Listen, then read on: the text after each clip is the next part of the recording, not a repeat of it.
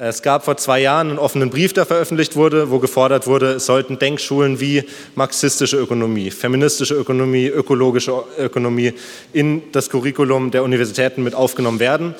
Ähm, deswegen freue ich mich sehr, dass wir heute eine Referentin haben, die quasi alle diese Bereiche abdecken könnte, wenn sie wollte. Denn ähm, Biesecker äh, ist äh, geboren 1942 hat von 1962 bis 1971 äh, VWL studiert und darin auch promoviert und hat ganz verschiedene Denkrichtungen in ihrem Leben angefasst. Das heißt, mit Marxismus stark beschäftigt im Zuge der 68er, viel mit dem Feminismus und ist heute viel mit Themen der Nachhaltigkeit und der Ökologie unterwegs. Wir freuen uns sehr, dass Sie heute da sind. Herzlich willkommen, Adelheid Biesecker.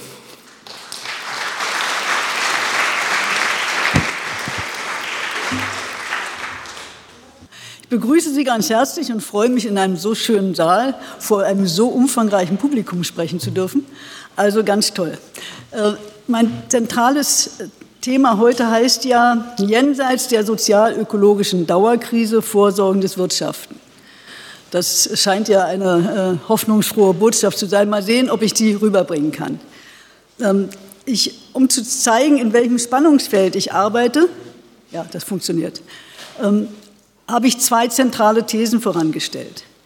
Denn man muss ja überlegen, warum reden wir überhaupt über Alternativen? Wir reden deswegen über Alternativen, weil das, was wir gegenwärtig als ökonomische Praxis erfahren, nicht zukunftsfähig ist.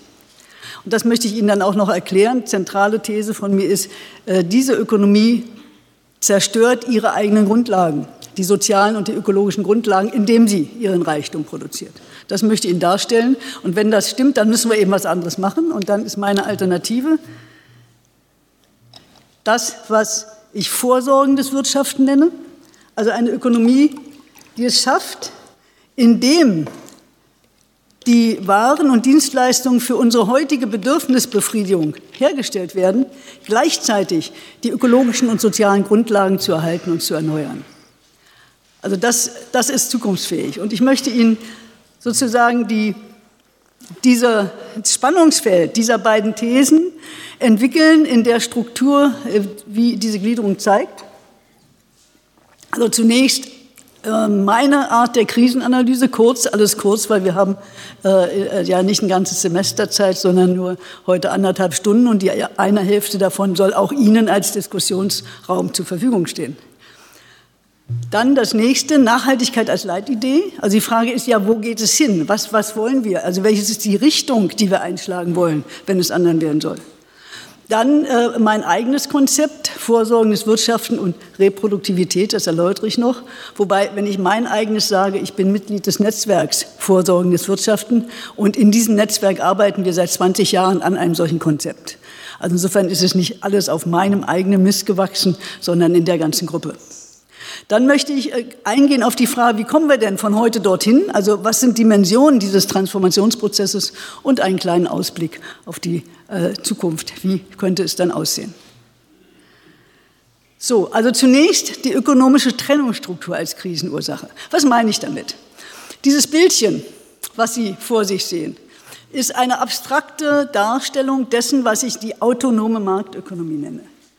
Also die zentrale These von mir ist, dass das Grundproblem unseres Wirtschaftens ist, dass Ökonomie nur als Marktökonomie begriffen wird und dass abgetrennt davon die ökologischen und ein großer Teil der sozialen Grundlagen sind, nämlich die ökologische Produktivität, die Natur, und die Produktivität der unbezahlten Arbeit, das ist im Wesentlichen Sorgearbeit, Eigenarbeit, aber auch Arbeit an der Gesellschaft, zivilgesellschaftliches Engagement. Was, was am Markt passiert, das gilt als Ökonomie. Diese Trennungsstruktur, ich, will Ihnen, ich gehe gleich nochmal zurück zum Bild, ein paar Elemente davon zeigen, bedeutet, dass das, was am Markt und für den Markt produziert wird, als produktiv gilt. Also was Sie im Haushalt machen, wenn Sie im Haushalt eine Mahlzeit kochen, das gilt nicht als reproduktiv. Das ist un- oder reproduktiv, wenn überhaupt. Wenn Sie dieselbe Mahlzeit in einer Gaststätte kochen und verkaufen, dann ist es produktiv. Also diese Trennung, Sie sehen, diese Trennung hat nichts zu tun mit dem Materiellen, mit dem Stofflichen, sondern hängt an der Art und Weise, wie wir Ökonomie verstehen und wie diese Ökonomie bewertet. Das heißt, Ökonomie trennt einen ganzen Bereich, den sogenannten Bereich der Sorge- oder Care-Ökonomie ab und damit auch die Arbeit. Was ist Arbeit heute? Ganz viele Menschen, die ganz viel arbeiten, gerade Frauen zu Hause, sagen auf die Frage, was arbeitest du? Ich arbeite nicht, ich bin Hausfrau. Das ist völlig Quatsch. Natürlich arbeiten die. Nur der offizielle Arbeitsbegriff ist der, ich verkaufe meine Arbeitskraft am Markt und ich produziere mit Hilfe von anderen Produktionsmitteln Waren und Dienstleistungen und die werden verkauft. Also Arbeit, die geleistet wird, um Waren für den Verkauf zu produzieren. Das ist unser Arbeitsbegriff. Das andere gilt nicht als Arbeit. Das Problem ist, dass obwohl diese beiden Bereiche so abgetrennt sind, sie für die alltägliche Produktion und Konsumtion gebraucht werden. Sie können gar nicht produzieren, ohne dass die Natur produziert hat. Sie können nicht ohne Naturstoff produzieren, ohne Stoff, ohne Energie. Und sie können nicht produzieren, sie können nicht jeden Morgen an ihren Erwerbsarbeitsplatz gehen, ohne dass schon Sorgetätigkeiten entweder von ihnen selbst gemacht wurden oder sie Sorgetätigkeiten erfahren haben. Das heißt, obwohl diese Produktivitäten nicht bewertet werden, eigentlich nicht als Produktivität gelten, sondern als reproduktiv, werden sie alltäglich gebraucht. Und gerade das ist das Problem. Sie werden im Grunde ausgenutzt, aber keiner sorgt sich, nicht mal in der ökonomischen Rationalität, sorgt sich um den Erhalt dieser Grundlagen.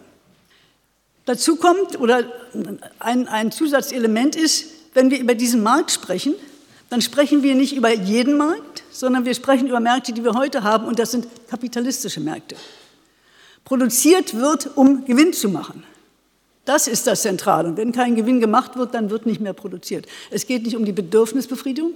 Die muss manchmal da sein, sonst kaufen wir ja nicht. Aber das Ziel ist etwas anderes. Das Ziel ist Kapitalverwertung. So, und wenn ich jetzt noch einen draufsetze, ich wurde ja schon angekündigt, dass ich auch feministische Ökonomie mache dann kann ich gleichzeitig sagen, einerseits ist diese Struktur hierarchisch, also was am Markt passiert, ist öffentlich, gilt als produktiv, wird zu Recht bezahlt und in den großen, in den hohen Positionen ist es fast ausschließlich männlich. Was außerhalb des Marktes geschieht, ist unsichtbar, gilt als nicht produktiv, wird nicht bezahlt und die Sorgearbeit ist bis zu 95 Prozent heute immer noch weiblich. Im Übrigen auch die bezahlte Sorgearbeit, die auch schlecht bezahlt wird, weil es weiblich ist. Das heißt, wir haben hier eine, eine Trennungsstruktur, die eine Hierarchie beinhaltet. Märkte stehen über dem anderen und in diese Hierarchie eingeschrieben ist eine geschlechtliche Hierarchie. Und wenn wir sagen feministische Ökonomie, da will ich sagen, Ökonomie kommt ohne einen Blick auf diese Geschlechterverhältnisse überhaupt nicht aus. Ich habe 30, nein, ich habe 33 Jahre äh, ökonomische Theorie in Bremen gelehrt. Und schon in jeder Mikroökonomie müssen Sie über die geschlechtliche Strukturierung unserer Ökonomie sprechen. Insofern kann man sagen, die feministische Ökonomie muss allmählich Teil, ein pluraler Teil der, der, der offiziellen Ökonomie werden. Gut, weiter.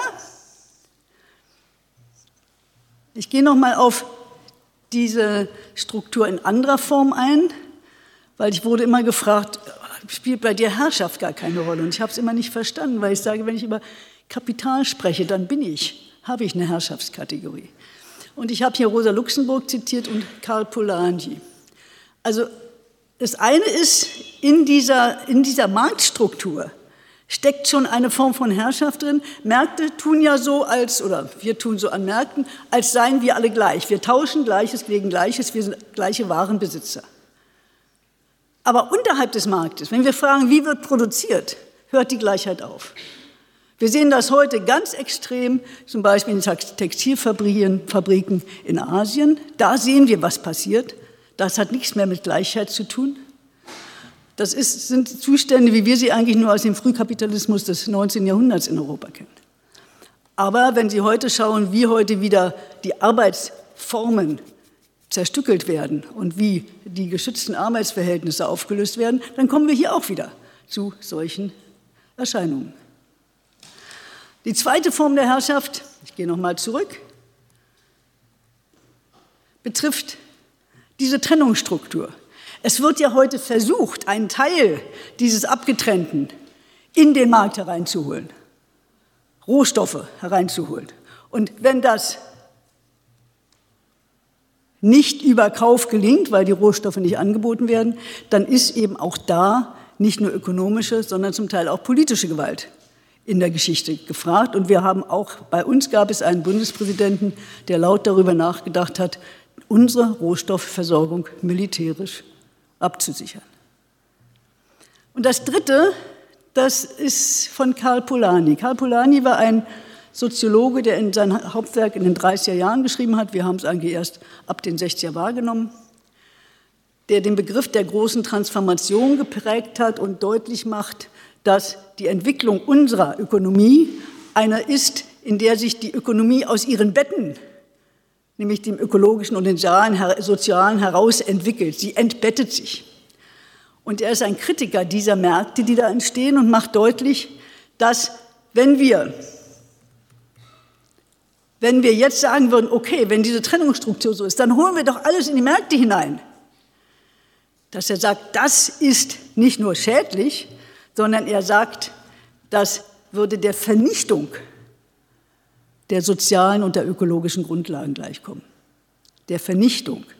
Und zwar steht dahinter die Aussage, dass eben Natur und auch Arbeitsprozesse, das gilt auch für die Arbeitsprozesse im Markt, andere Rhythmen brauchen als die Effizienzlogik der Märkte. Gut, was heißt das?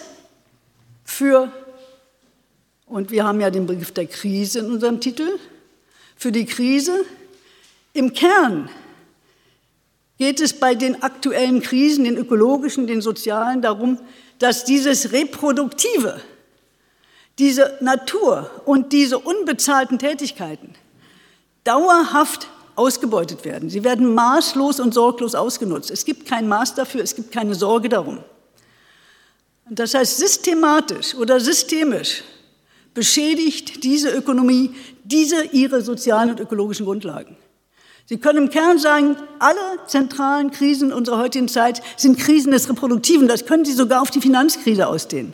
Auf der Finanzkrise, was haben wir denn? Wir haben Finanzmärkte, die sich im Grunde von, sie haben sich aus der Rolle des Dieners, nämlich Geld als Diener für die reale Ökonomie, zum Herrn gemacht und benutzen im Grunde die reale Ökonomie wie das Reproduktive. Sie nutzen es aus und wenn es dann nichts mehr hergeht, dann wird es weggeworfen. Also auch die Finanzkrise, die ja im Kern nicht eine Krise der Finanzen, sondern im Kern eben auch eine Krise der realen Ökonomie, der realen Menschen geworden ist, zeigt im Grunde, dass diese Trennungsstruktur noch eine Stufe höher getragen wird. Und die Frage, aber das wird ja vielleicht morgen diskutiert, ist, wie können wir denn eigentlich diese Rolle der Finanzmärkte wieder zurückholen, als Diener für die reale Ökonomie zu funktionieren. Gut, wenn das so ist, wenn diese Ökonomie systematisch und nicht aus Versehen, nicht krisenhaft, systematisch, nicht zukunftsfähig ist, dann ist ja die Frage, was ist die Linie, was ist zukunftsfähig, was meint das überhaupt? Und ich weiß, ich habe Ihr Programm hier gesehen, ich weiß jetzt nicht, wer sagt, das ist ja alles ein alter Hut, was Sie uns jetzt erzählt, Nachhaltigkeit. Ich möchte trotzdem nochmal das Prinzip der Nachhaltigkeit erklären und sagen, worum es dabei geht. Das Prinzip ist entwickelt worden von der sogenannten Brundtland-Kommission oder World Commission for Environment and Development im Auftrag der UNO.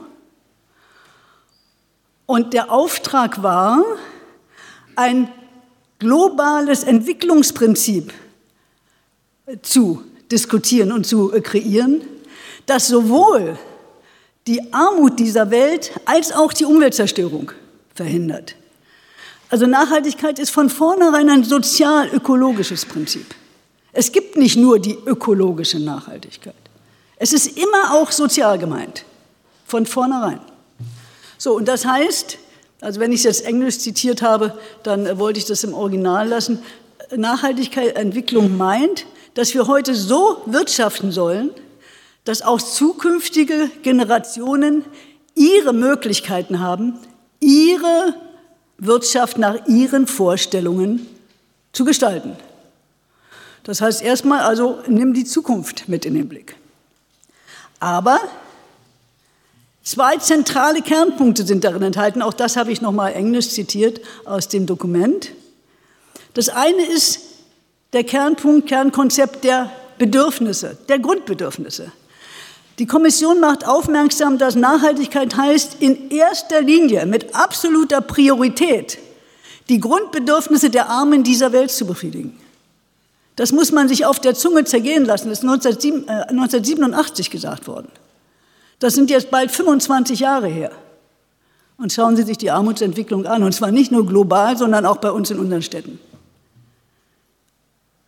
Und das andere, und das ist für die Ökonomen unter uns interessant, ist die Aussage, es gibt absolute Grenzen für die Ökonomie. Die Natur setzt uns absolute Grenzen.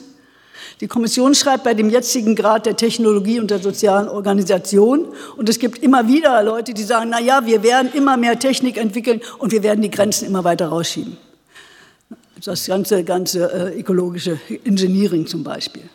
Ich halte das für eine, für eine äh, Wahnsinnsfantasie, sozusagen eine Machbarkeitsfantasie. Die Kommission sagt, wir müssen akzeptieren, dass es diese Grenzen gibt. Und was heißt das dann? Weiter. Wenn wir sagen, handle heute so, dass zukünftige Generationen auch ihre Möglichkeiten haben und handle so, dass die Grundbedürfnisse der Armen dieser Welt befriedigt werden, dann ist da enthalten ein doppeltes Gerechtigkeitskonzept. Nachhaltigkeit ist ein normatives Konzept. Und wenn wir hier alle sagen, es interessiert uns nicht, ich bin jetzt 72, ich sehe schon noch sehr viel jüngere Gesichter, aber sagen wir mal 80 Jahre reichen für uns alle noch. Der Rest ist uns egal, dann können wir jetzt zumachen, dann können wir nach Hause gehen. Dann brauchen wir nicht weiter zu sprechen. Es ist ein normatives Konzept, es ist eine Wertentscheidung zu sagen, ja, wir wollen, dass zukünftig Menschen auf dieser Erde leben.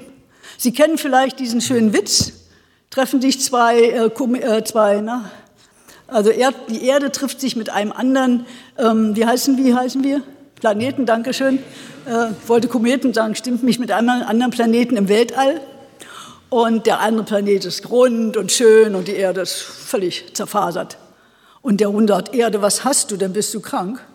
Ach ja, was hast du denn? Ich habe Mensch. Ach, macht nichts, das hatte ich auch, das geht vorbei.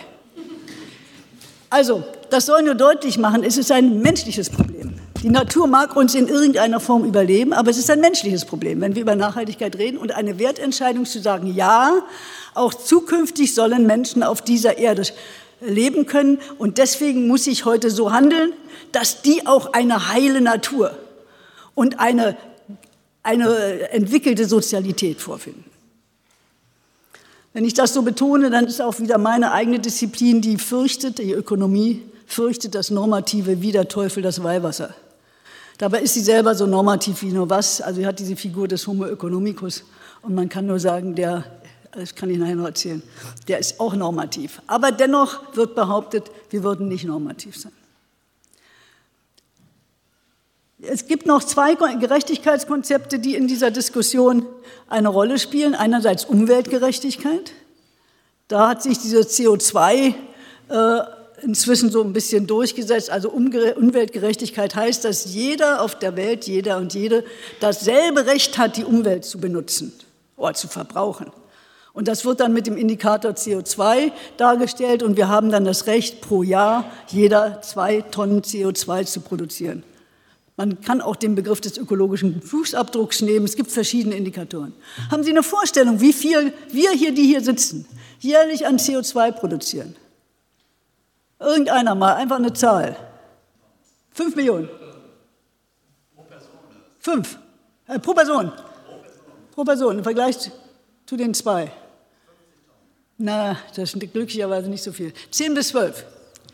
Aber sagen wir mal zehn. Das heißt, wenn wir, wenn wir diese Gerechtigkeit einhalten wollen, müssten wir unseren Umweltverbrauch auf ein Fünftel reduzieren. Um 80 Prozent. Das muss man sich mal klar machen. Wenn alle so leben würden wie wir, dann brauchten wir heute sechs Erdbälle. Wir haben aber nur einen. Gut, und das letzte Geschlechtergerechtigkeit, da hatte ich schon darauf hingewiesen. Ähm, es geht auch darum, deutlich zu machen, wenn wir Sorge und Erwerbsarbeit kombinieren wollen, es geht darum, äh, Frauen und Männer gleichermaßen an diesen Prozessen zu beteiligen. So, als, noch als vorletztes zur nachhaltigen Entwicklung.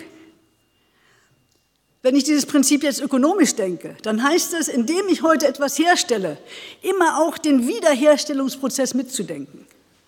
Wie kann ich heute produzieren, wie kann ich ein Windrad herstellen und dabei gleichzeitig sehen, dass die vernutzten Ressourcen wiederhergestellt werden? Kann das überhaupt gehen? Und gleichzeitig ist enthalten das, was wir Integrationsgebot nennen. Das sagte ich vorhin schon. Ökonomie, Ökologie und Soziales gehören zusammen. Zukunftsfähiges Wirtschaften hat immer diese drei Dimensionen. Auch heute schon, nur eben unbewusst, abgetrennt und dadurch zerstörerisch. Zukunftsfähiges Wirtschaften heißt, handle so, dass wir unsere Bedürfnisse befriedigen können bei gleichzeitigem Erhalt der Regenerationskräfte von Menschen und Natur. Das heißt, das Letzte, wir sind aufgefordert, vorzusorgen, zu sorgen und in die Zukunft vorzusorgen. Als letztes dazu, das ist im Grunde das, worum es geht nach diesen ganzen Vorreden. Es geht darum, einen Entwicklungsprozess anzustoßen, in dem wir Schritt für Schritt dazu kommen, indem wir produzieren, indem wir konsumieren, immer wieder die sozialen und die ökologischen Voraussetzungen zu erhalten. Abstrakt, sehr schön, aber konkret ganz schön schwierig. Gut, wie kann ich mir vorstellen, dass das funktionieren kann? Mein Konzept, hatte ich schon gesagt, heißt vorsorgendes Wirtschaften. Ich komme jetzt eben zum dritten Gliederungspunkt. Und ich beginne mit einem Perspektivenwechsel.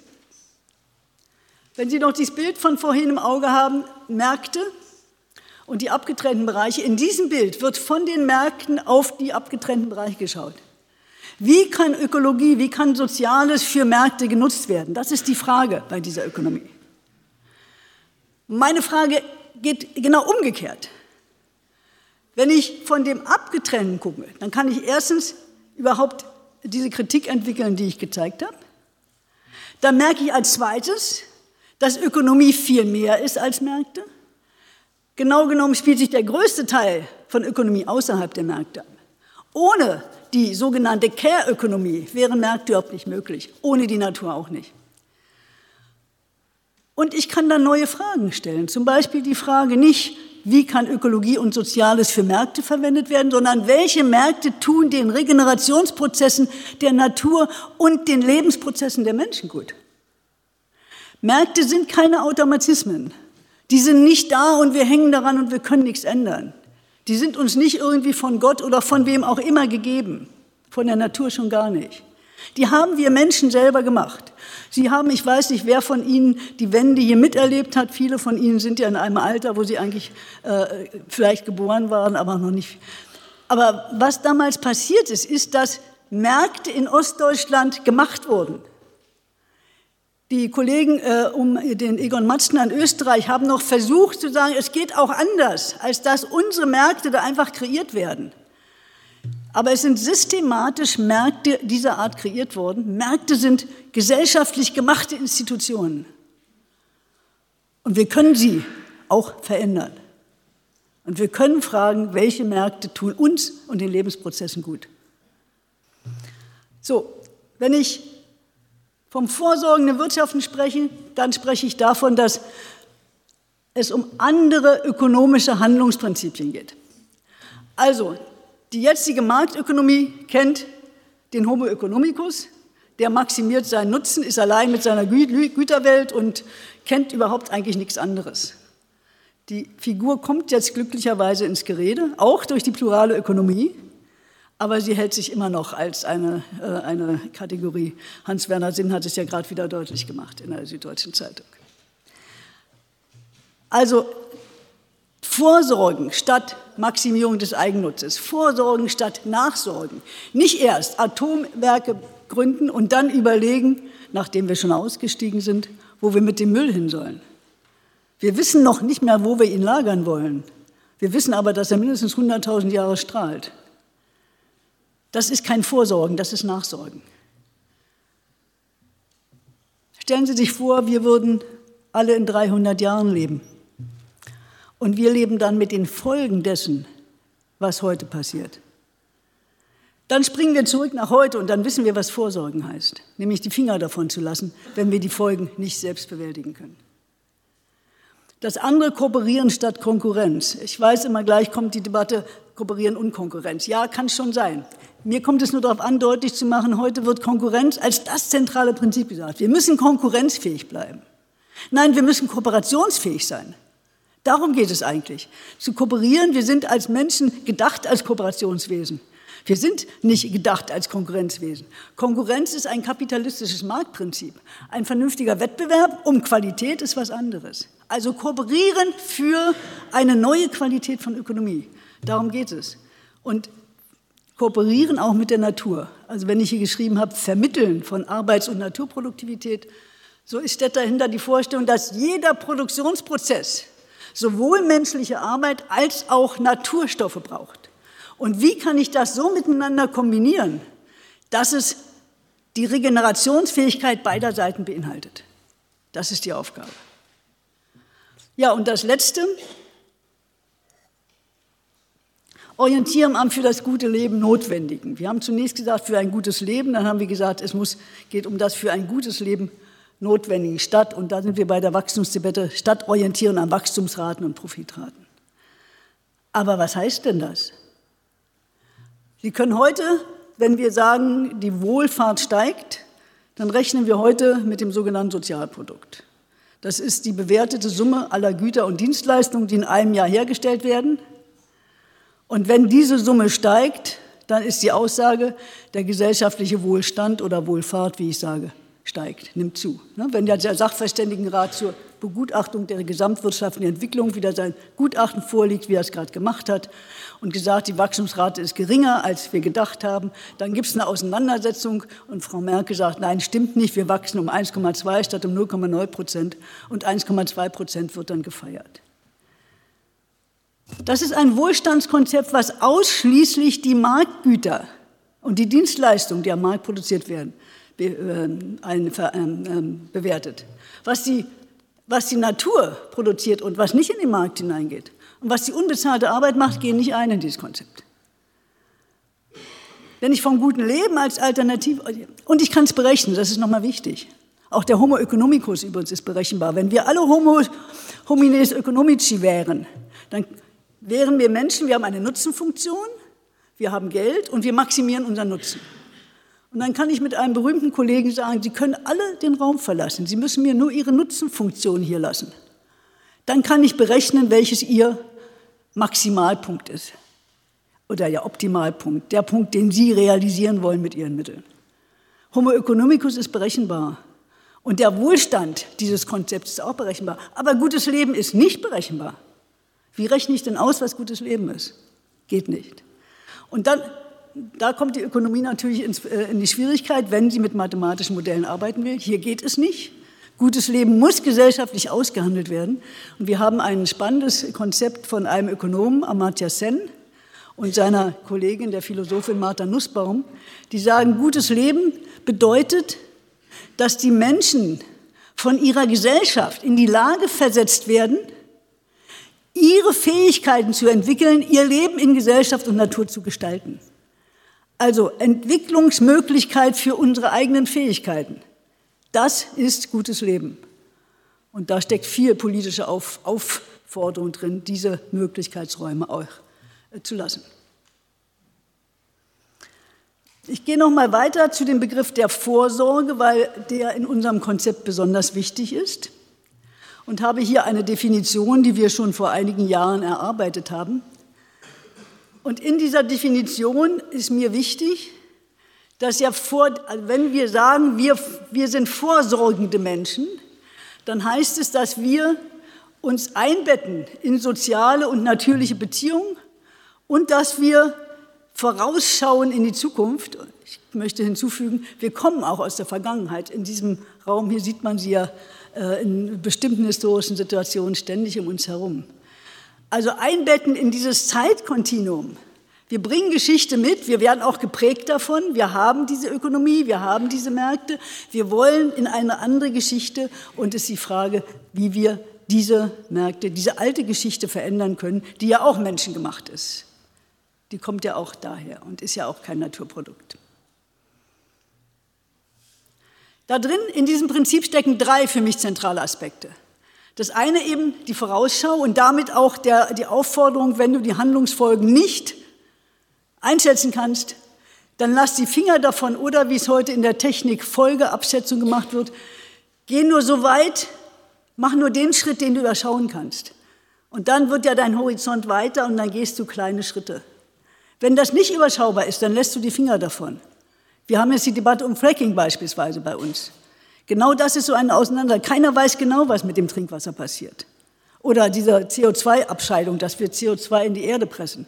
Stellen Sie sich vor, wir leben in 300 Jahren und wir bohren an, um nach Rohstoffen zu bohren und das ganze Zeug kommt uns hoch. Also um solche Dinge geht es, wenn wir sagen, Vorsorge heißt Vorsicht sein, die Handlungsfolgen mitbedenken und auch einstehen für die Handlungsfolgen. Gut, dann immer wieder wichtig, vom Nachhaltigkeitsprinzip kommt, Verbindung von sozialen und natürlichen Prozessen. Es gibt keine Zukunftsfähigkeit ohne diese Verbindung. Und das Letzte auch, das ist fast besonders schwierig. Wenn ich sage, sozial und ökologisch gehört zusammen, dann haben wir aber ganz unterschiedliche Zeitrhythmen. Die Natur hat, je nachdem, was wir, welche Art von Natur wir ansehen, ganz unterschiedliche Zeitrhythmen. Wir Menschen haben auch andere Zeitrhythmen. Wir wissen alle, dass es Quatsch ist, dass Kinder um 8 Uhr in der Schule gehen, weil sie nicht lernen können. Wir schicken sie aber in die Schule, weil unser Industriearbeitsprozess diese, diese Struktur braucht. An sich wäre es verrückt. An sich würde man sagen, Kinder haben vor 9 Uhr in der Schule nichts zu suchen. Das hieße aber, dass wir unseren ganzen Arbeitsprozess verändern beispielsweise. Wenn wir denn, wenn wir denn auf diese lebenszeitlichen Zyklen Rücksicht nehmen wollen. Und im vorsorgenden Wirtschaften müssen wir das tun. Ja, mehr zur Vorsorge habe ich noch mal gesagt, weil mir wichtig ist, ich gehe noch mal auf das Prinzip der Zukunft ein. Es gibt zwei Konzepte von Zukunft in der sozialwissenschaftlichen Debatte. Der Niklas Luhmann hat das deutlich gemacht ein berühmter Soziologe. Äh, und die englische Kollegin Barbara Adam, die Zeitforscherin, spricht von gegenwärtiger Zukunft und zukünftiger Gegenwart. Was meint sie damit? Gegenwärtige Zukunft, das ist das, was ich vorhin schon kritisch anmerkte. Da stelle ich die Frage, was kann die Zukunft für uns tun? Beispielsweise wieder Atommüll, Zukünftige Generationen, so wird gesagt, und zwar auch aus, von Menschen meiner Disziplin, werden, da wir schon so viel technischen Fortschritt gehabt haben, sicherlich eine technische Neuerung finden, um mit dem Atommüll umzugehen. Vor Jahren hat das wörtlich fast die Atom, damals gab es eine Atomministerin in Frankreich, die war in München auf einer Tagung und sagte, bis, bis zu 1000 Jahre haben wir den Atommüll sicher. Und danach werden zukünftige Generationen ihre Technik entwickelt haben, um damit umzugehen. Das ist das, was hier gemeint ist. Wir, wir verschieben sozusagen in die Zukunft, Zukunft als Verschiebebahnhof unsere Probleme. Das andere ist das, was ich auch schon andeutete, Zukunft als Gegenwart, möglichst eines guten Lebens zukünftiger Generationen. Also wir leben in 300 Jahren. Und dann heißt die Frage heute, was können wir für diese Zukunft tun? Was müssen wir für diese Zukunft tun? Vorher kritisch fragen, was tun wir der Zukunft an? Wenn ich sage, darin ist das, äh, das Sorgen enthalten, Care im Englischen, dann ist mir nur wichtig hinzuweisen, dass es heute im Grunde zwei Debatten um Sorgen gibt, die zusammenfließen. Die eine Debatte ist sehr stark äh, konzentriert auf Sorgen zwischen Menschen und die andere Debatte nimmt Sorgen und Vorsorgen sowohl zwischen Menschen als auch zwischen Natur. Und es gibt eine Debatte darum, ob man das Sorgeprinzip überhaupt auf die Natur ausdehnen kann. Deswegen habe ich hier noch einmal die, eigentlich die zentrale Definition, die in den 90er Jahren, ähm, ähm, 1990, von den beiden Kollegen Tronto und Fischer gemacht wurde die bis heute eigentlich die zentrale ist, eine Rolle gespielt. So, und da steht, Sorgen heißt eigentlich alles, was wir tun, um unsere Umwelt, die soziale und die ökologische, zu reparieren, zu erhalten, um, um praktisch äh, also dieses Bewusstsein, dass wir als Menschen, auch als Natur, als Körper sozusagen in dieser sozialen und ökologischen Welt leben.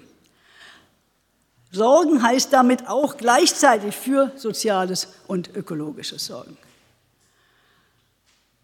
So, jetzt kommt noch eine englische Folie. Sie müssen das nicht alles lesen. Ich will Ihnen mal sagen, warum ich sie hierher genommen habe. Das Problem ist, dass Sorgen bis heute vor allen Dingen als weiblicher Kram angesehen wird. Sie werden in keiner Grundveranstaltung der, der, der, der Ökonomie den Begriff von Care oder Sorge hören. Es gilt als Weiberkram sozusagen. Und die Joan Tronto, eine Philosophin und Soziologin in den USA, hat gerade in ihrem neuen Buch, das nennt sich Caring Democracy, also eine sorgende Demokratie, gesagt, das ist nicht so, dass Männer, Entschuldigung, wenn ich das so sage, äh, unfähig sind zum Sorgen, aber sie werden unfähig gemacht durch die Geschlechterkonstruktion unserer Gesellschaft. Männer bekommen, sie sagte sozusagen, sie, sie, dürfen, sie kriegen einen Ausweg, sie brauchen nicht zu sorgen, sie werden für anderes verantwortlich gemacht. Hier eben für die Produktion, für die Erwerbsarbeit und für den Schutz, beispielsweise Polizei und Militär. Also die, diese Geschlechterkonstruktion ist es, die im Grunde zu dieser Hierarchie führt, Geschlechterhierarchie, wie ich sie am Anfang dargestellt habe. Aber es ist auch eine soziale Konstruktion. Es ist kein Naturprozess. Wir sind nicht als Frauen geboren als Sorgende. Und sie sind nicht als Männer geboren als Nichtsorgende. Wir werden dazu von der Gesellschaft gemacht. Es gibt jetzt ein interessantes Konzept in, vom Weltwirtschaftsinstitut in Kiel, mit der äh, Kollegin Singer, einer, einer Ethnologin. Die hat nämlich festgestellt, jeder Mensch hat auch Potenzial zum Sorgen. Ja, können wir sagen, ist ja eigentlich nicht so revolutionär. Aber sie sagt, diese Gesellschaft unterdrückt genau diese Fähigkeiten, insbesondere bei Männern, und lässt sozusagen den Homo economicus, jetzt nehme ich dieses Wort wieder in den Mund, äh, Urständ feiern. Und der Kollege im Weltwirtschaftsinstitut ähm, und äh, die Tanja Singer sind jetzt dabei, ein Konzept der Caring Economics zu entwickeln. Spannend. So, jetzt will ich aber darauf hinaus, was ist eigentlich die neue Qualität meines Ansatzes? Also als erstes ein neues Menschenbild. Das ist ja eigentlich jetzt klar geworden. Homo economicus ist out. Und das sage ich auch wirklich, er ist auch historisch überholt. Er tut uns nicht gut, diese Figur. Und wenn ich sage historisch überholt, dann ist, das muss ich nur noch kurz anmerken als Ökonomin, Homo economicus im Grunde erstmal nur eine Kunstfigur, die ein berühmter Ökonom, David Ricardo, erfunden hat, damit er überhaupt ökonomisch argumentieren kann. Und dann ist aus dieser Kunstfigur die Aussage geworden, die Menschen sind so. Und zum Schluss ist daraus geworden, die Menschen sollen so sein. Unsere berühmte Kollegin Joan Robinson hat das den ricardianischen Sündenfall genannt. Aus einer Abstraktion, die wir immer machen müssen, wenn wir theoretisch argumentieren, eine Norm zu machen. Und wenn Sie an die Debatte zum Beispiel Du bist Deutschland denken, die Kampagne vor Jahren, da sind unsere jungen Leute und viele sitzen hier im Raum sozusagen ausgerichtet, du machst deine Karriere, du bist der Beste, du bist deines Glückes Spiel, du bist allein für dich verantwortlich. Stimmt nicht, stimmt ganz und gar nicht. Wir sind soziale Wesen und nur als soziale Wesen können wir überleben. Als zweites ein anderes Verständnis von Arbeit, auch das ist klar. Arbeit ist dieses Ganze der Arbeit. Arbeit ist Erwerbsarbeit, ist aber gerade auch Sorgearbeit, ist Arbeit für mich selbst, wir nennen es Eigenarbeit oder auch Arbeit an der Gesellschaft, bürgerschaftliches Engagement. Das sind unsere Begriffe heute. Vielleicht reden wir in 50 Jahren über andere Begriffe. Kategorien haben ihre Geschichte und sie sind veränderbar. Und wenn wir, wenn wir Ökonomie verändern, werden wir irgendwann auch die Kategorien verändern. Mir fällt nur noch keine bessere ein. Und wenn es heißt, wir wollen diese Arbeit neu gestalten, dann muss sie auch naturverträglich werden. Unsere Arbeitsprozesse heute sind häufig nur naturverbrauchend, aber nicht verträglich. Und es geht auch darum zu fragen, wer tut welche Arbeiten. Und da ist gerade auch die Frage der geschlechtlichen Umverteilung vorhanden. Also ich sage mal freundlich, 50 Prozent der unbezahlten Sorgearbeit gehört den Männern, aber ich habe noch keine Bewegung gesehen, die es einfordert. Wir haben eine Debatte, Frauen an die Spitze und ich sage mal ja, aber auch Männer an die Basis. Und das fehlt uns noch, da kommen wir aber auch noch hin.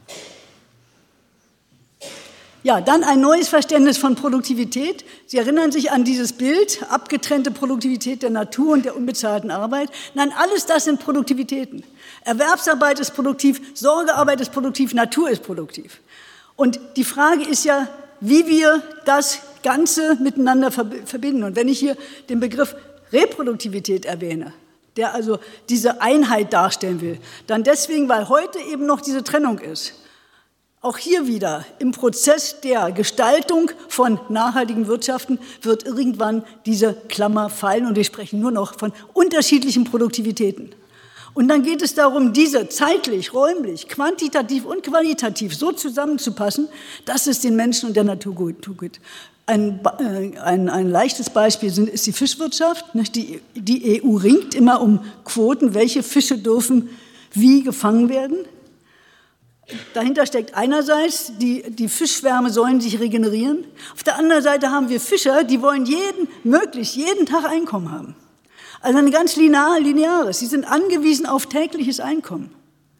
Was heißt das dann, wenn wir sagen, ihr dürft nicht fischen? Dann müssen wir zum Beispiel als Gesellschaft überlegen, was bieten wir ihnen denn als Alternative an, bis sie wieder fischen dürfen. Das heißt, der Rhythmus der Regeneration der Fische muss von uns aufgenommen werden. Aber wir Menschen sind gewohnt, wir haben, im Kapitalismus sind wir gewohnt, ein ganz lineares Zeitmodell zu haben. Ne? Morgens um acht geht die Zeit los oder um sechs oder um fünf, je nachdem. Eine Stunde ist wie die andere, eine Jahreszeit ist wie die andere. Das entspricht nicht der Natur, das entspricht nicht, auch nicht unserer Natur. Die ganzen Burnouts, die wir heute haben, sind ein Beispiel dafür. So, und im Kern heißt dieses vorsorgende Wirtschaften mit diesem Produktivitätskonzept, dass das ehemals Reproduktive, das, was abgespalten war, was scheinbar gar nichts mit der Ökonomie zu tun hat, im Mittelpunkt des Wirtschaftens steht. Wie können wir wirtschaften, dass das erhalten bleibt? Das ist das ganz zentrale Frage. Ja, und natürlich, natürlich sage ich, eine neue Rationalität. Also unsere jetzige Ökonomie sagt, rational ist, wenn du deinen Nutzen oder Gewinn maximierst. Ganz egal, Nutzen bei den Konsumenten und Gewinn beim Produzenten. Das hat nichts mit diesem Erhalten und Erneuern der Produktivitäten zu tun. Die neue Rationalität heißt im Grunde, erhalte, indem du gestaltest. Das ist die neue Rationalität. Das hat nichts mit Maximieren zu tun. Und was das mit Wachstum zu tun hat, da könnten wir jetzt wieder einen neuen Vortrag haben. Das kommt darauf an, was, da, was bei so einer Rationalität wächst und was nicht. Das wird eben genau gemäß diesem Maßstab Erhalten von Ökologie und Sozialen entschieden. Zum Beispiel kann, sicherlich muss gute Pflege wachsen, gar keine Frage. Und anderes, das wissen wir alle selber, was könnten wir, auf, können wir verzichten. Also Wachstum hat hier auch eine qualitative Dimension. Deswegen spreche ich gerne von diesem Begriff Vorsorgerationalität, wenn ich sage, ich auch wieder bescheiden. Es gibt den Begriff der Fürsorgerationalität in dieser sozialwissenschaftlichen Debatte um Pflege, um gute Arbeit in der Pflege aus den skandinavischen äh, Diskursen. Und wir haben das sozusagen mit der Zeitperspektive in Vorsorgerationalität verwandelt.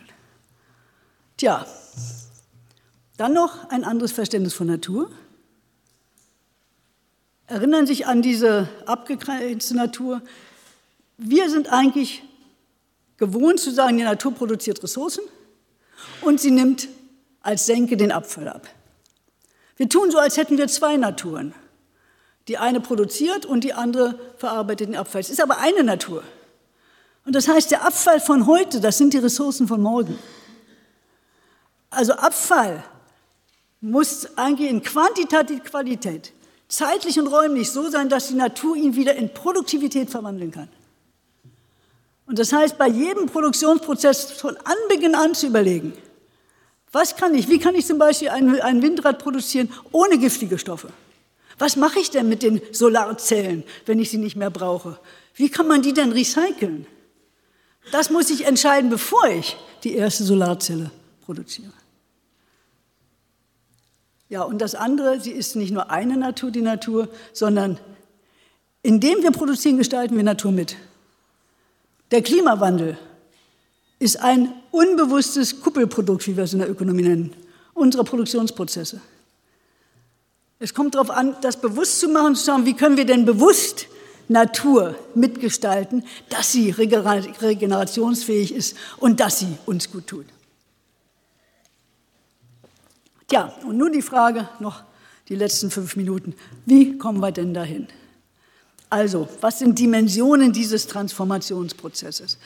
Da habe ich Ihnen jetzt vier Dimensionen mal darstellen wollen, so andeuten wollen. Also, einerseits geht es um stofflich-energetische Fragen, es geht um soziale Fragen, es geht um kulturelle Fragen und es geht um politische. Das sind meine vier Kategorien.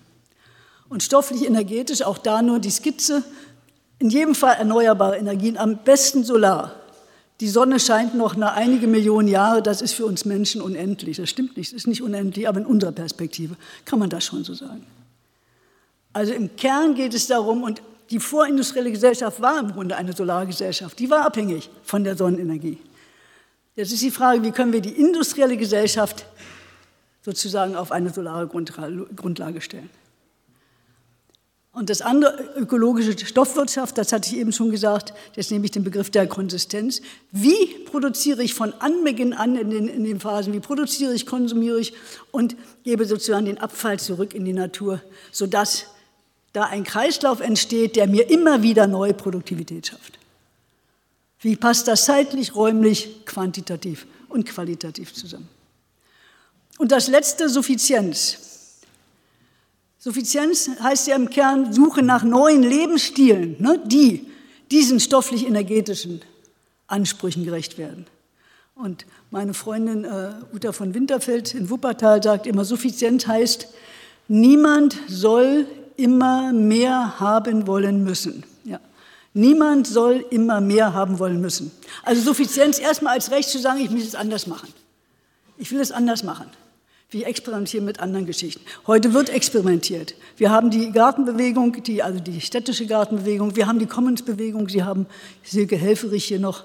Wir haben auch die Gemeinwohlökonomie, äh, also Unternehmen, die sagen, wir wollen unsere Produktion, unser, unser Geschäftsleben nicht nur an dem monetären ausrichten. Wir wollen auch in unseren Bilanzen zeigen, was wir für die Ökologie und was wir für die, das Soziale tun. Schauen Sie Internet, da finden Sie ganz viele Unternehmen, die das schon machen. Spannende Sachen. Das nächste Sozial, ich habe es hier sozial-kulturell genannt, weil es ist, unser Arbeitskonzept ist auch eine kulturelle Geschichte. Also wenn ich sage, es geht um das Ganze der Arbeit, dann geht es eben darum, dieses bisher Abgewertete mit der Erwerbsarbeit zu integrieren. Und das ganz Zentrale ist, wir brauchen eine ziemlich starke Verkürzung der Erwerbsarbeitszeit. Wir haben, meine Damen und Herren, so viel anderes zu tun. Wir können uns diese langen Erwerbsarbeitszeiten nicht mehr leisten, wenn wir nachhaltig werden wollen.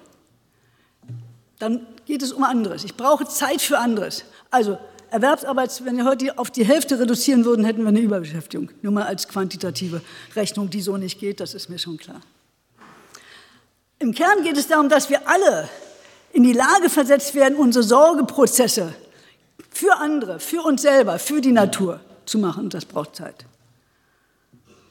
Und dann habe ich auch noch hingewiesen, wir haben auch noch Muße. Wir haben sehr viel freie Zeit erarbeitet. Wenn Sie vergleichen 1950, was, ist, was wir produziert, was wir an Zeit gebraucht haben, beispielsweise um einen Pfund Butter zu produzieren im Vergleich zu heute, das sind Prozente. Wir haben eine riesige Arbeitsproduktivitätssteigerung. Und das heißt, im Grunde können wir dieselben Sachen mit sehr viel weniger Zeit produzieren. Und wer hat die freie Zeit? Die Arbeitslosen. Und wir ackern alle da und laufen dem Rad hinterher und machen Burnout. Auch eine Verteilungsfrage. Die freie Zeit muss umverteilt werden, genauso wie die Arbeitszeit. Ja, und wenn ich das jetzt so sage, dann kommt hier die ganze Debatte um Grundeinkommen herein. Denn eins ist klar, wenn ich die Arbeitszeit derart verkürze, muss ich mir die Frage stellen, wo kommt denn das Einkommen der Leute her? Das erste Argument kommt immer gleich, die Kassiererin bei, bei Carfu oder Lidl oder Aldi, die kann sich die Arbeitszeitverkürzung nicht leisten. Natürlich kann sie das nicht. Das heißt, einerseits müssen wir innerhalb der Löhne enorm umverteilen, also ein Aufwerten genau dieser Tätigkeiten. Auf der anderen Seite müssen Menschen, wenn sie sich um Gesellschaft kümmern wollen, eine Sicherheit haben, dass ihr Leben weitergeht. Wir brauchen ein existenzsicherndes Grundeinkommen. So einfach und so schwierig ist das. Das dritte kulturell symbolisch, da komme ich nochmal auf das Geschlechterverhältnis.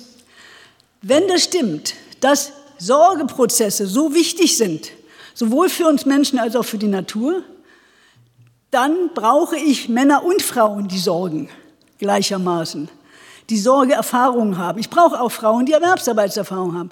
Wenn Sie einen Manager haben, der 60 Stunden arbeitet, eine Hausfrau, die nur zu Hause ist, die wissen bald nicht mehr, worüber sie reden können. Sie können schon gar nicht darüber reden, welche Zukunft wollen wir denn gestalten, dass unsere Urenkel noch gut leben können. Wir brauchen gemeinsame Erfahrungen. Und wir brauchen vor allem die Integration der Sorgeerfahrung der Frauen. Deswegen sage ich freundlich, es ist nicht nur eine Frage von Gerechtigkeit, sondern es ist sozusagen eine Basisressource, um die es hier geht. Ja, und politisch. Und damit komme ich zum Ende. John Tronto hat diesen Begriff Caring Democracy geprägt.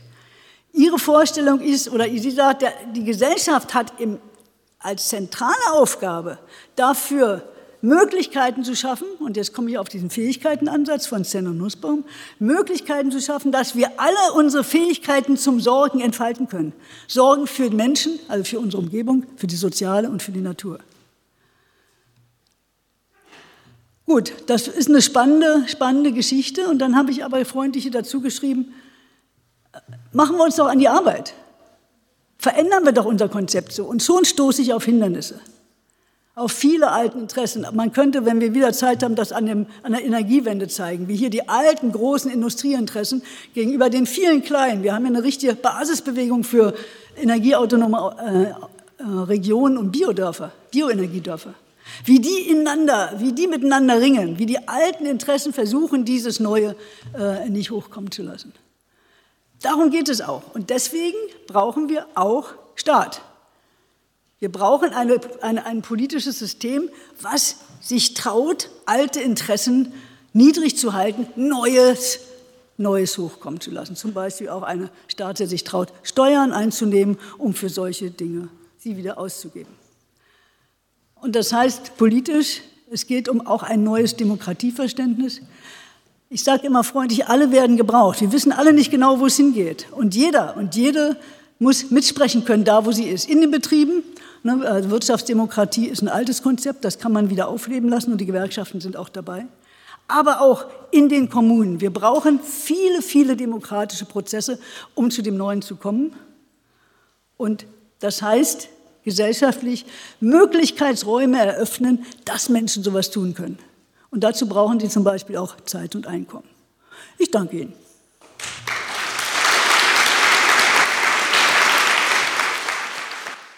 Ja, vielen Dank schon mal. Jetzt habt ihr die Möglichkeit, Fragen zu stellen. Wer will? Okay, dann fange ich einfach mal an. Wie sehen Sie denn gerade auch mit mit Ihrem Hintergrund, Sie haben ja sich viel mit Marxismus beschäftigt, wie sehen Sie denn die individuelle Verantwortung des Einzelnen zu sagen, okay, wir kümmern uns jetzt darum, dass wir nicht mehr als zwei Tonnen verbrauchen?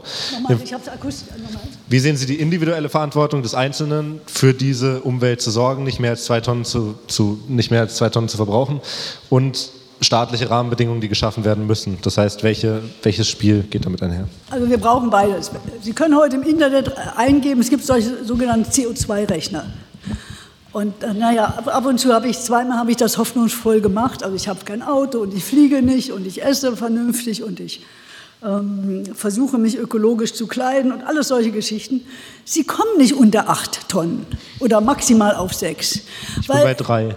Bitte? Ich war bei drei. Alle Achtung. Ich muss mal wieder rechnen gehen. Alle Achtung. Alle Achtung. Äh, Sie kriegen auch von der Gesellschaft natürlich mit. Also ich glaube, als ich damals gerechnet habe, habe ich schon drei Tonnen oder so einfach als gesellschaftliche Basis mit eingerechnet bekommen. Äh, also ganz egal. Und das ist, das ist ja auch richtig. Ich fahre gerne Zug. Ja, auch der Zug ist natürlich, braucht diese ganzen Schienen und so weiter, ist eine gesellschaftliche Einrichtung und die nutze ich sozusagen mit. Also individuell ist wichtig. Und zwar nicht nur Verhalten, sondern es geht ja auch um Werteverhandel. Also Veränderung von Werten. Es muss eigentlich normal werden. Also, dass, dass ich ja nicht sage, ach, ich, du fährst nicht Auto, sondern umgekehrt, man muss sich verteidigen, wenn man Auto fährt. Also zumindest da, wo es nicht nötig ist. Die Städte brauchten keine Autos, die können wir einfach rauswerfen. Also auch, auch äh, Erfurt hat zumindest in der Innenstadt einen sehr guten öffentlichen Nahverkehr.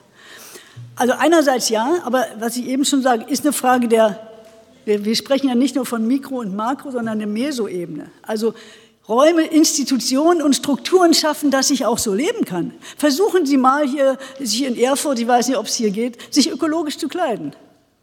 Sie rennen von Pontius zu Pilatus, falls die beiden es überhaupt hier gibt in Erfurt. Oder versuchen Sie in, in allen Stadtteilen einigermaßen ökologisch äh, ähm, einzukaufen. Also wir brauchen eine, sozusagen eine, eine städtische Struktur, die uns dieses Leben auch möglich macht. Und dann natürlich auch darüber makroökonomische Politik. wir brauchen dann auch Steuergesetzgebung, wir brauchen Regulierung von Märkten und das sind eine politische Aufgaben. Also alles drei ist wichtig. Es ist ein Zusammenspiel von Mikro, Meso und Makro. Ja, ganz kurz, äh, Sie sprachen vom Wachstumszwang. Jetzt würde mich mal interessieren, was sehen Sie denn als Wachstumstreiber? Äh, ist es die, die Gier von Menschen?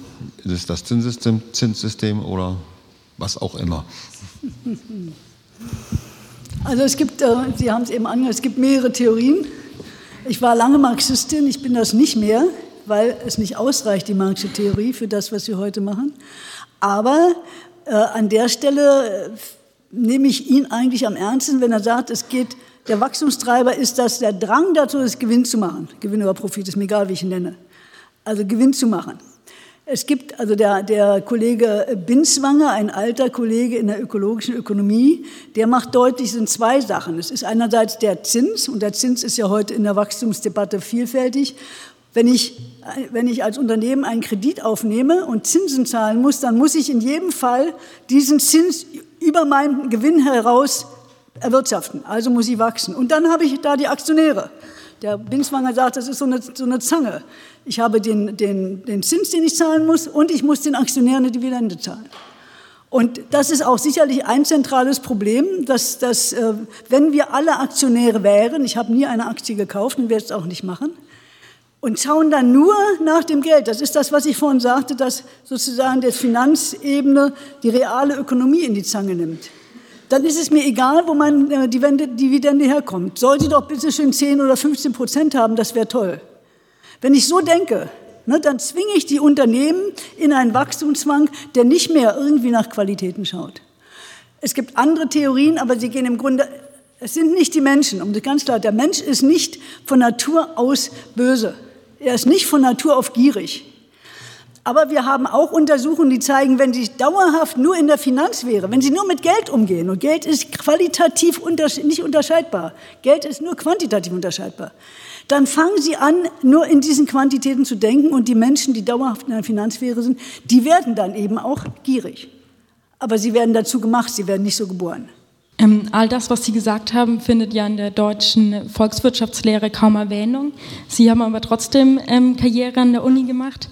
Mich würde interessieren, ähm, ja, wie war das für Sie möglich und also auch, ähm, wie konnten Sie das mit sich vereinbaren und wie sehen Sie die ähm, Zukunft der VWL in Deutschland? Gut, aber kurz. Also die, ich bin 19 Augenblick. 71 Professoren geworden, da war ich 29. Das wäre nicht möglich gewesen ohne die Studentenbewegung. Es war eine Zeit, in der überall, also an, mehr, an mehreren Stellen neue Unis gegründet wurden und ich bin nach Bremen gegangen aus Berlin. Und es war der Wunsch dieser Neugründung, dass wir erst, dass junge Leute kommen, die Neues versuchen. Und damals war ein Element des Neuen die Marxische Theorie. Es gab keine andere kritische Theorie. Wir haben alle Kapitalarbeitskreise gemacht. Also überall, und zwar nicht nur die Ökonomen. Also der eine sagt, bist du schon bei Band 2? Nein, ich bin noch bei Band 1 und so weiter. Das war die kritische Theorie, die da war. So, mit der haben wir angefangen. Und dann wurde eben auch deutlich, die reicht aber nicht aus. Auch der Marx würde sagen, natürlich könnt ihr nicht meine Theorie einfach nehmen und vorbeten. Ihr müsst weiterentwickeln. Die Gesellschaft geht weiter. Gut, also in Bremen äh, habe ich eine ganze Zeit marxistisch gearbeitet, bis ich diese Grenze gemerkt habe und habe dann, das wäre zu lang, das zu entwickeln, bin hängen geblieben an der Grundlehrveranstaltung Mikroökonomie. Die Ökonomen unter Ihnen kennen das. Äh, ich musste also Mikroökonomie lehren als jemand, die mit der Neoklassik nichts zu tun haben will. Ich habe also ein eigenes Lehrbuch geschrieben, Mikroökonomie aus sozialökologischer Perspektive, um das machen zu können. So, und da war es, äh, ich war zunächst, habe zunächst die Ökonomie geöffnet zum Sozialen hin, sehr, sehr geprägt von Habermas, kommunikativer Vernunft nur als Hinweis, aber das würde auch zu weit führen. Und wurde dann von der beginnenden ökologischen Debatte als diejenige, die Ökonomie sozial öffnete, hereingeholt, weil wir hatten zwei Stränge. Die einen haben Soziales hereingeholt und die anderen Ökologisches. Und das musste zusammengeführt werden. Es war an der Universität nicht selbstverständlich. Die, die, die Zeit Mar des Marx ist, äh, war unproblematisch. Es waren viele, die so gearbeitet haben. Und dann war es für die herkömmliche Ökonomie so außergewöhnlich, die fühlte sich nicht kritisiert. Als ich anfing, mein Buch zu entwickeln, hat damals ein Kollege, Namen will ich nicht nennen, aber es war in der zweiten Hälfte der 90er Jahre, äh, an den Fachbereich geschrieben, man dürfe mir, man müsse mir die Lehre verbieten, das sei keine Mikroökonomie, die ich da machen würde. Da wurde es ernst. Und da hat mir mein Netzwerk sehr geholfen, dieses Netzwerk Vorsorgendes Wirtschaften, in dem ich seit 1993 bin. Weil ich dort sozusagen einen Raum hatte, wo ich dachte, spinne ich oder spinnen die oder was ist eigentlich los? Also wie halte ich das aus? Das ist, kann ich nur sagen, ist eine gute Lehre. Netzwerke sind wichtig, um, äh, um sozusagen widerständig zu werden. Naja gut, und dann habe ich äh, meine, meine Sachen gemacht und habe auch den Unterricht gemacht. Die Studenten, also viele Studenten fanden diese unterschiedlichen ökonomischen Ansätze gut, wie Sie heute auch. Und seit 2004 bin ich pensioniert und seitdem gehe ich eigentlich durch die Welt und halte Vorträge. Und wenn Sie sagen, die Zukunft, das ist wahrscheinlich wie mit der realen Ökonomie. Es wird nicht gehen mit der alten ökonomischen Theorie. Und äh, wenn Sie jetzt als junge Leute sagen, wir wollen anderes haben, äh, die Volkswirtschaftslehre ist so ins Gerede gekommen, weil sie überhaupt nicht geahnt hat, was ökonomisch passiert. Sie muss sich auch verändern. Und wenn jetzt heute im Kieler Weltwirtschaftsinstitut, der äh, Kollege heißt der neue, das äh, ist eigentlich so ein altes Hardliner-Institut, sagt, wir entwickeln jetzt etwas, das nennen wir Caring Economics, dann ist das auch ein guter Hinweis. Also ich bin sowieso von Natur aus optimistisch. Ich denke, es wird nicht anders gehen, als dass auch die Volkswirtschaftslehre sich verändert. Ja, ich hätte gerne noch, äh, würde noch einmal auf Ihr Menschenbild gerne eingehen. Und zwar meinten Sie ja, hier bin ich, ähm, Sie, Sie, haben ja quasi ein ganz anderes Menschenbild als, als die herrschende Lehre in der Ökonomie. Also es ist ja immer so dieses Konkurrenzdenken. Und ich frage mich jetzt, Sie gehen ja von Kooperation aus und dass der Mensch von Natur aus gut ist und widersprechen damit ja auch Hobbes oder Locke oder so. Und ich frage mich, wie begründen Sie eben dieses Menschenbild in, im Unterschied dann zu den großen Klassikern, nenne ich sie mal? Ja, wobei ja Hobbes und Locke ganz unterschiedliche Menschenbilder haben, also um das nur zu sagen. Also Hobbes ist der, der sagt, jeder ist äh, des anderen Wolf ne? und damit wir uns nicht zerreißen, brauchen wir einen Staat. Und der Locke sagt, äh, wir sind alle freundliche Menschen und arbeiten und indem ich arbeite, äh, eigne ich mir Natur an und das gehört mir und damit mein Eigentum geschützt ist, brauche ich einen Staat. Also sind zwei ganz unterschiedliche Menschenbilder. Also ich kann ja nicht selber immer sagen, die Menschen sind so. Es gibt, äh, eine, es gibt mehrere Anthropologen und auch Gehirnforscher heute, auf die man, ich beziehen kann, man sich beziehen kann. Einer ist Joachim Bauer, der ausdrücklich in mehreren Büchern immer wieder sagt, schauen Sie mal daran, das Kooperationsprinzip als zentrales, um deutlich zu machen, wir sind als Menschen, als kooperative Wesen geboren. Das wissen wir schon, wir sind abhängig. Wir sind, wir, wir sind ja zunächst abhängig davon, dass man sich um uns sorgt, bis wir so weit sind, dass wir um, für uns selbst sorgen können und dann auch für andere. Und äh, das heißt, die, die anthropologische Forschung oder ein großer Teil der anthropologischen Forschung und der, äh, der, der Gehirnforschung macht deutlich, äh, dass diese Idee, wir kommen alle von, ne, das Darwin-Prinzip, wir sind nur noch Konkurrenz, der Darwin ist uns auch falsch interpretiert, ähm, das ist so nicht richtig. Das ist eine Ideologie. Wobei Kooperation und Konkurrenz verbunden, ne? darüber kann man diskutieren. Aber äh, Kooperation, also, es kommt ja dann immer von dem alten Adam Smith, das muss ich nur noch dann sagen, ne? wenn gesagt wird, der ist derjenige. Dabei ist Adam Smith jemand, der deutlich sagt, dass Konkurrenz, also Agieren am Markt braucht Moral. Ich kann Ihnen sagen, sie kommt von den Frauen, das ist jetzt aber eine andere Dimension. Aber er sagt zum Beispiel, also im Wettkampf am Markt, ne, da können Sie rennen und rennen.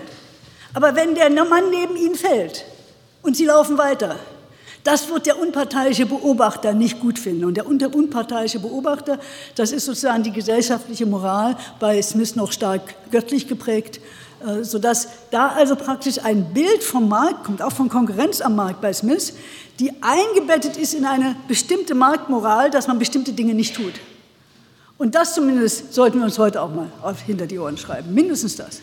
Frau Wiese, herzlichen Dank für den interessanten Vortrag.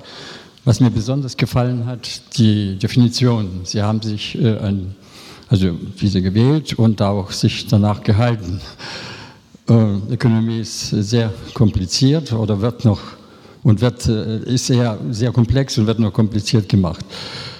Äh, ich habe die folgende Vorstellung, was, wie stehen Sie dazu, dass wir uns bemühen sollten, in der nächsten Zeit, das dauert äh, lange, bis wir das schaffen, das Geld abzuschaffen. Zum Beispiel, ein Ansatz ist das nur, und zwar, ich äh, stelle mir das so vor, das äh, System ist dann so aufgebaut, infolge dieser modernen Technik, die wir haben, die auch noch weiterentwickelt wird, in der kleinsten Gemeinde gibt es Punkte. Und die werden für Tätigkeiten verteilt und wenn es mal Minus gibt, dann setzt sich die Gemeinde zusammen und beschließt etwas. Und das geht bis zur Regierungsstellen und da ist auch Fälschung fast ausgeschlossen.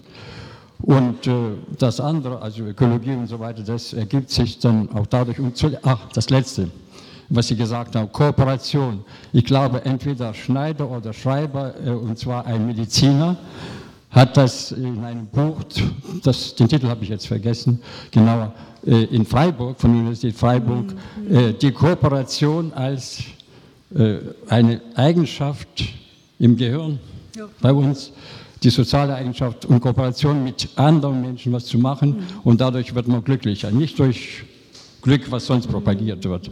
Und daran sollten wir setzen vor allem. Dankeschön.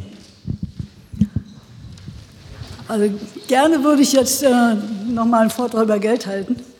Ähm, worauf es ankommt, und dann müsste ich mir Ihr Modell anschauen, worauf es ankommt, ist eigentlich, das Geld dahin zurückzuführen, in die Funktion, die uns gut tut. Und das ist die reine Zirkulationsfunktion. Also Geld als Tauschmittel. Und wenn wir heute Geld kritisieren, dann kritisieren wir im Grunde ja erstmal Kapital, nämlich Geld, was ausgegeben wird, um mehr Geld zu werden. Das ist ja erstmal. Also erstmal geht es darum, Geld wieder sozusagen aus der Kapitalfunktion rauszuholen. Und dann ist die Frage, wie, wie können wir es hinkriegen, dass nicht wieder mit Geld Natur zerstört wird. Also der alte Binswanger macht deutlich, äh, wenn ich also der Fischer, Fischer fischt äh, für seine Familie vor, weiß ich, vor, vor vielen, vielen hundert Jahren und fischt jeden Tag so viel, wie er essen kann. Und eines Tages kommt jemand und sagt, es gibt jetzt Geld und du kannst deinen Fisch verkaufen. Fisch mal mehr Du kannst deinen Fisch verkaufen, weil jetzt lohnt es sich sozusagen, ein Fischberg lohnt sich nicht, der geht kaputt. Aber ein Geldberg lohnt sich. Und Binswanger sagt, allein schon die Tatsache, dass Geld bedeutet, dass ich mich sozusagen von den natürlichen Prozessen entferne, ist das Problem. Und das heißt, wir müssten im Grunde auch dafür sorgen, dass äh, Geld nicht angehäuft werden kann über solche Natur, also Ver, äh, Ausraubung von Natur solch, und wir haben ja, die Regiogelder sind zum Beispiel zum Teil sowas. Ne? Die haben, also diese Regionalwährungen, die jetzt entstanden sind, die versuchen ja äh, zu verhindern, dass Geld angesammelt wird. Das Geld ist eine Art Schwundgeld, wie bei Silvio Gesell. Ähm, es gibt andere Konzepte, aber darum geht es eigentlich. Ich, bin, ich denke nicht, dass es darum geht, das Geld per se abzuschaffen, weil es ist eine kluge Institution, dass anonyme Menschen an Märkten tauschen. Also wenn ich morgens zum Bäcker gehe, dann lege ich dem meine 50 Cent und möchte mein Brötchen. Stellen Sie sich vor, ich habe kein Geld und ich muss jetzt sagen, also heute Nacht habe ich einen Aufsatz geschrieben, kann ich Ihnen den geben und Sie geben mir ein Brötchen. Der sagt, Ihr Aufsatz interessiert mich überhaupt nicht, Sie kriegen kein Brötchen. Also Geld ist im Grunde so für als Austauschmittel eine kluge soziale Innovation. Aber man muss verhindern, dass es in diesen Akkumulationsfonds zu Kapital wird. Darum geht's. Ja, Sie haben auch ein bedingungsloses Grundeinkommen angesprochen und äh, außerdem noch eine Verkürzung der Arbeitszeit. Und wenn ich jetzt einen Kritiker quasi daneben setzen würde, würde er, glaube ich, sagen, das ist nicht zu finanzieren.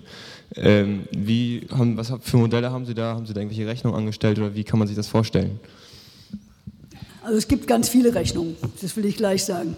Also die Finanzierung ist eher, also in unserem jetzigen System eigentlich kein Problem, weil es ist so viel Geld da, es ist nur falsch verteilt. Das muss man einfach sagen. Also wenn Sie allein die Finanztransaktionssteuer ein, einnehmen würden, was ja vielleicht jetzt demnächst elf EU-Länder machen, was ich nicht weiß, ob es nun wirklich passiert, hätten Sie so viel Geld, dass Sie das finanzieren können.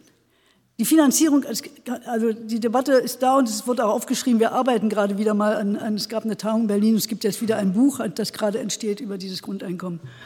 Äh, die Finanzierung ist nicht das Problem. Und wenn wir jetzt, sage ich mal, in dem neuen Geldsystem wären, dann wäre ja Geld sowieso etwas, das, das stellt, sowieso ist ja Geld etwas, das stellt die Gesellschaft zur Verfügung als Tauschmittel. Dann ist eher die Frage, wie viel Güter werden produziert, dass alle etwas davon haben. Ich will nur noch zum Grundeinkommen sagen zwei Dinge. In der Diskussion sind ganz viele Konzepte. Man muss gewaltig aufpassen. Es gibt ein Konzept, das sagt, also wir geben jetzt allen Hartz IV und allen Leuten, die kriegen, sag mal, 1000 Euro, 1200 Euro Grundeinkommen, dafür schaffen wir die Sozialversicherung ab. Dann können die ja alles finanzieren. Und ich sage mal krass, und die lassen, sollen dann da bleiben und wir machen mit unseren äh, Leistungsträgern am Markt weiter. Das ist praktisch ein Einkommen, was diese Trennungsstruktur verschärft. Andere Grundeinkommenskonzepte sind gerade Integrationskonzepte. Und deswegen bin ich auch nicht, also wenn ich sage bedingungslos, dann meint es, es, jeder hat einen Anspruch drauf. Aber es ist insofern bedingungsvoll, als es eingebettet werden muss in eine Politik, die eben Möglichkeitsräume für die Fähigkeiten schafft. Also nur Geld reicht nicht. Ich muss auch Möglichkeitsräume haben. Ich muss Handwerkszeug haben. Ich muss sozusagen Produktionsmittel haben, um etwas zu tun. Also insofern ist es schon sehr bedingungsvoll. Also ähm, ich sehe noch nicht den Ansatzpunkt jetzt für den Großteil der Gesellschaft. Ähm, der Großteil der Gesellschaft rennt immer noch im Hamsterrad, um es mal so auszudrücken. Wir haben Studenten, vielleicht, die können sich damit auseinandersetzen, mit der Geschichte, was überlegen wir uns Neues. Wir haben vielleicht Rentner, die wieder Zeit haben dazu. Aber ich habe in letzter Zeit mit ganz vielen Erwerbstätigen gesprochen, sage ich jetzt mal. Leute, die viel verdient haben, Leute, die wenig verdient haben. Und mir haben ganz viele gesagt, ja, nee, das kann so nicht weitergehen. Ich habe das schon eingesehen. Ich möchte auch diesen, diesen Wachstumstrend nicht mehr unterstützen und das ist alles scheiße. Aber letztendlich ähm, kommen die Leute ja nicht raus, weil sie müssen trotzdem jeden Tag ihr Geld verdienen. Und dadurch sind sie wieder in eine Dynamik eingespannt, ähm, wo sie überhaupt keine Zeit haben, darüber nachzudenken, wie könnten wir das denn jetzt mal sinnvoll neu strukturieren. Und naja, wie? Also zum einen gibt es äh, immer wieder gerade jetzt Untersuchungen, die zeigen, dass viele junge Leute sagen, das machen wir nicht mehr mit. Aber die Lebensvorstellung vieler junger Leute ist nicht so lange zu arbeiten, sondern Zeit für Familie zu haben. Also da, da ist ein Wertewandel drin.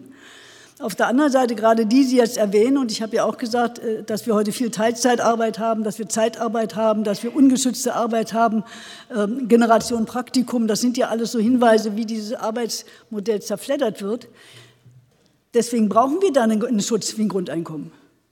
Also eine, eine Basiseinkommen, wo die Menschen wissen, in jedem Fall ist meine Existenz gesichert, macht sie unabhängig von solchen Sachen. Und insofern ist das eine Institution und meine, die Schweiz äh, macht, glaube ich, in einer Woche oder in einem Monat eine, Volksabstimmung dazu.